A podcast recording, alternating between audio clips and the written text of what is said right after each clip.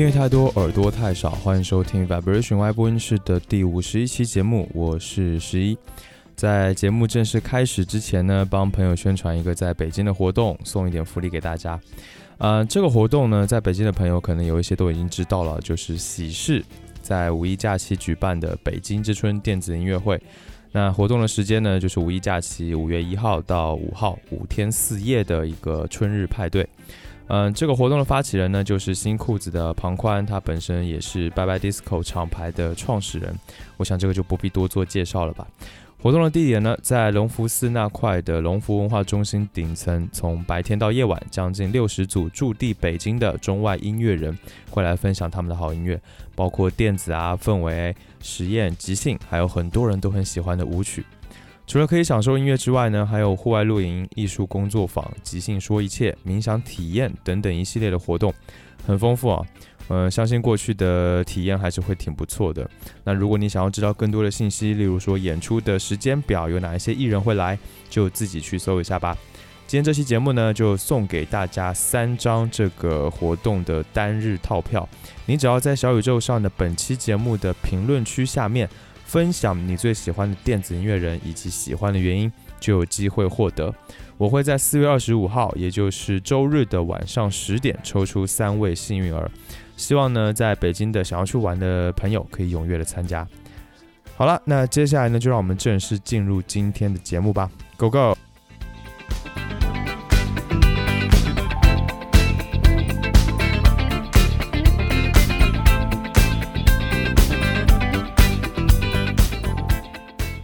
前阵子呢，因为在做版本龙音节目的时候，又回过头去听了很多 YMO 的作品，呃，就发现当时这个以电子音乐作为音乐创作的主线的乐队，还是真的挺有魅力的。我们现在可能一听到电子音乐，马上想到的会是那种什么 techno 啊、trance 啊，或者甚至是一些听不懂的实验电子、氛围电子之类的，但却不太会想起来，有一些音乐其实也是充分用到了电子音乐，例如说以合成器为核心的音乐，是吧？那我有时候都觉得它几乎可以是融入到所有的音乐流派里面了。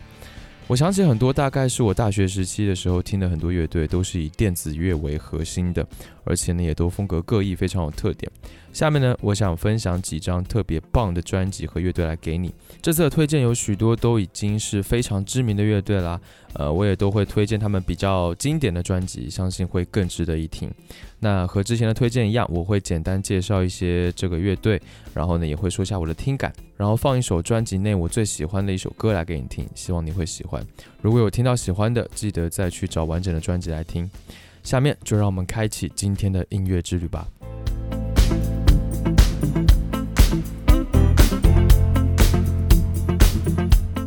第一张要推荐的专辑呢，是来自双人乐队 MGMT 的经典代表作《Oracular Spectacular》。呃，MGMT 成立于2002年，是一个迷幻电子合成流行乐的乐队。虽然是诞生于2002年，但是呢，他们的音乐听起来还是挺复古的。那他们能够把旋律和能量完美的结合在一起，有非常疯癫的吉他的 solo，也会有非常呃极其讨巧的流行旋律。那这张专辑是他们的第一张全长专辑，是一张迷幻合成器专辑。专辑当中呢，涌动着滚滚而来的电子音效，而且这张专辑的内容呢，深受嬉皮士文化的影响，有着非常浓厚的享乐主义的气息。嗯，他们有一首大热的单曲叫做《Time to Pretend》，就是一首非常有趣的反讽，在里面呢赚钱嗑药，还有娶模特老婆，和模特老婆离婚之后搞更多的模特。表面上看，这是纸醉金迷的胡言乱语，但他却又把这种选择抛给了听众。你是想过父母那样无聊的生活，还是放肆胡闹，在狂欢之后留下无尽的空虚？那这张专辑呢？当时大获成功，在各大媒体的年终榜单名列前茅，MGMT 也成为了年度新人有力的竞争者。它的销量呢，甚至还卖过了百万，乐队也获得了格莱美的提名。那今天我想让你听的歌曲是这张专辑当中的热门单曲，叫做《Kids》。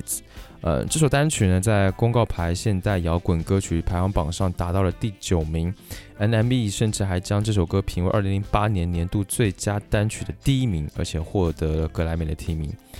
这首歌的背景是当时团队的成员在即将到来的成年期，感受到了一种不安全感、一种威胁感，受到这种成长的恐惧的启发，才做了这一首歌。嗯，在这首歌的 MV 当中呢，几乎所有的成年人都被描绘成非常有威胁性的、很丑陋的怪物，像尼采和马克吐温一样，他们表达了成人世界的犬儒主义。他们的许多歌曲其实都充满了对童年失去的纯真的怀念，而这种纯真呢，往往就会被成人世界给偷走。不过呢，这首歌听起来确实非常欢快的，有点随意，而且很朗朗上口。虽然它的创作背景是根植于这些普遍的恐惧和渴望当中。下面呢，让我们来听这一首《Kids》。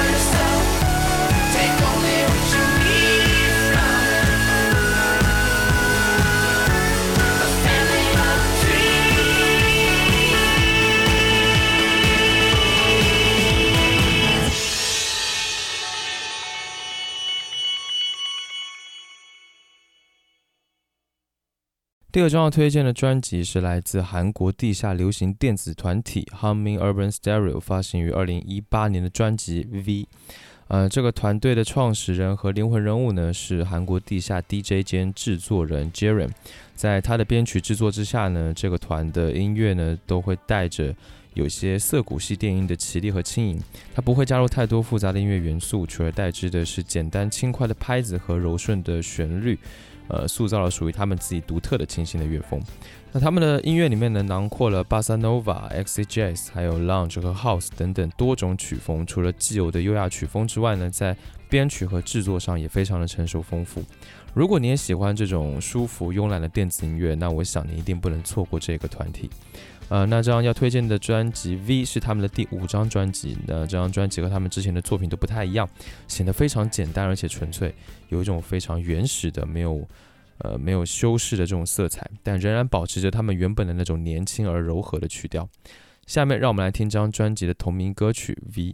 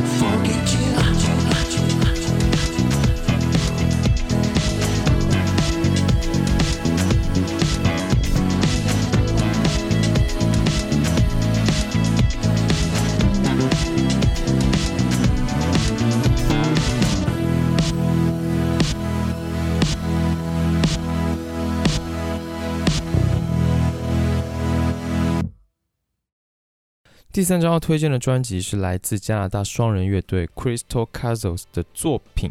呃，也叫 Crystal Castles。呃，很奇怪，他们第一张和第二张专辑都是用他们自己的团名，但是用一和二来做了分，来做了区分。Crystal Castles 是加拿大的电子音乐团体，由词曲作者兼制作人 Ethan Cass 和歌手兼作词人 Alice Glass。在二零零六年的多伦多成立的。那目前的乐队成员呢是 Ethan Cass 和 Alice Francis。呃，他们这个团呢以他们非常混乱的现场表演，还有这种低保真的 Lo-Fi 的忧郁的作品而闻名。这个团的成立也蛮有意思的。在二零零五年的时候呢，Ethan 邀请了 Alice 进录音室来为他的音乐进行一些配唱。结果没想到呃，在录音的当天呢，键盘坏了，麦克风也坏了，所以两个人就非常勉为其难的录了一些歌。在半年之后呢，Ethan 以这个卡通《神力女超人》中的神秘堡垒的名称 Crystal Castle 开了一个 MySpace 的社群的账户，把歌曲挂在网站上。结果非常出乎意料，在一年之内呢，网站上的试听次数累计达到了二十万人次。于是他就重新和 Alice 联系，两个人开始以 Crystal Castles 这个名字来展开他们的音乐之旅。呃，乐团在2008年的时候，透过伦敦的独立唱片公司以限量方式发行了一张集结了他们05年期间所创作的电子音乐作品专辑 Crystal Castles。嗯，这是他们的第一张专辑。那这张专辑在日后呢就入选了 NME 杂志的二两千年到两千零九年间百大最佳专辑的名单。在二零一零年呢，他们就发行了这第二张同名专辑，分别在冰岛、加拿大和底特律、伦敦等地方进行录制。乐团呢保留他们自己的采样的这种创作的性格，甚至呢还采样了冰岛民团 Sigur Rós 在二零零八年的歌曲。那整张专辑在乐队本来有的这种华丽、动感，而且带有冰冷意境感觉电子乐当中呢，添加了就像水晶一般精致的流行乐质感。下面让我们来听这一张专辑当中的歌曲《Empathy》。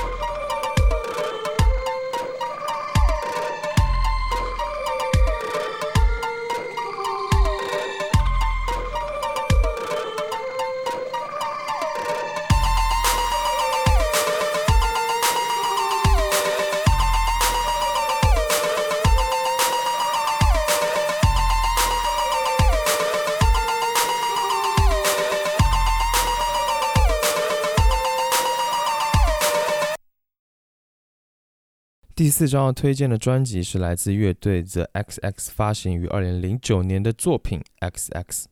呃，这个乐队我想应该可以算是独立摇滚乐队当中少有的在中国比较出圈的乐队之一了。我个人是真的非常喜欢他们。我记得最早听他们歌的时候呢，周围的人还都不是，基本都不太认识他们。后来好像也不知道怎么发生了什么事情，就在网上开始热门了起来。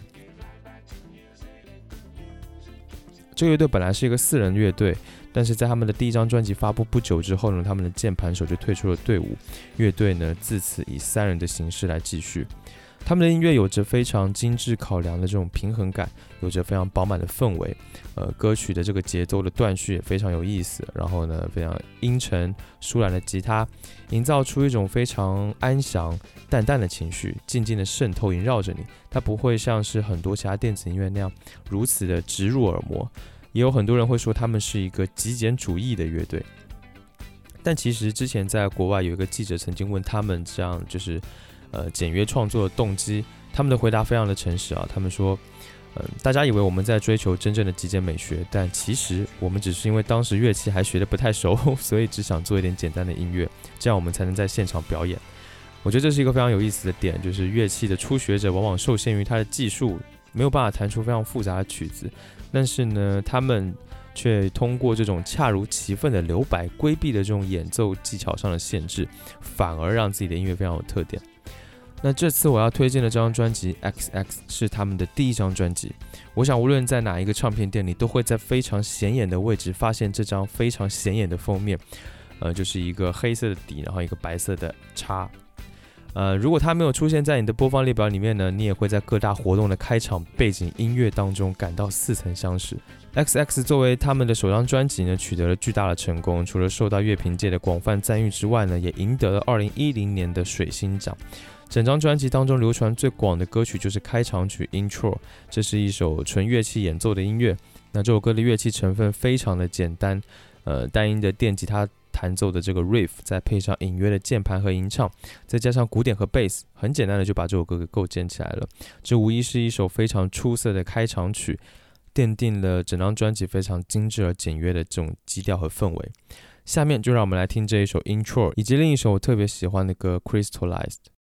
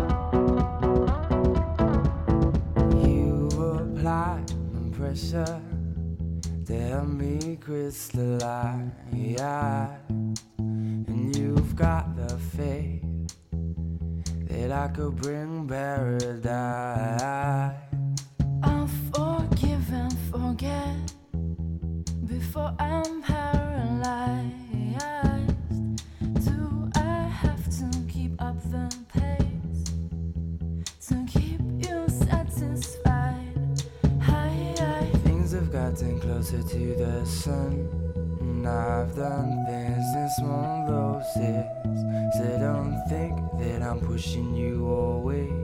When you're the one that I've kept closest. Hi, hi, hi.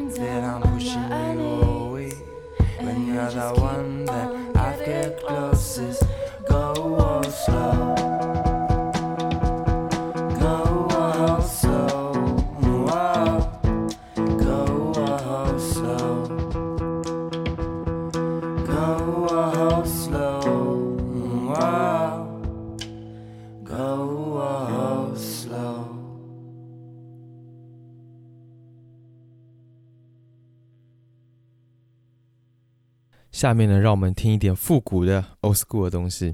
第五张推荐的专辑是来自 Pet Shop Boys 发行于1987年的专辑 Actually。嗯，在上世纪八十年代，电子合成器音乐大行其道，并随之带起当时的 disco 的跳舞浪潮。作为电子流行乐的代表者，呃，Pet Shop Boys 无疑是八十年代相当重要的一个乐队，也可以说是英国音乐史上最成功的二人组合。在他们一九八五年签约之后呢，总共有四十二首单曲打入英国流行单曲榜的前三十位，当中有二十二首还进占了流行音乐榜的十前十位，另外四首呢更是成为了冠军单曲。但其实他们在组成 Pet Shop Boys 之前，他们的名字叫做 Western，但是过了一段时间呢，他们就把他的名字改成了 Pet Show Boys。那这个名字其实灵感是来自于他们几个在宠物店工作的朋友，而且他们觉得这个名字听起来很有节奏感。呃，Pet Shop Boys 的作品一首比一首火，几乎每一首都是脍炙人口的作品，陪伴着几代的乐迷成长。除了音乐本身的前卫性呢，还有他们自己的形象和包装，同样影响着当时的时尚文化。那这张专辑 Actually 可以说是他们最成功的一张专辑，现在听来是非常复古的，在当时却是很迷人的 disco。下面呢，让我们来听这张专辑当中的热门单曲《Heart》。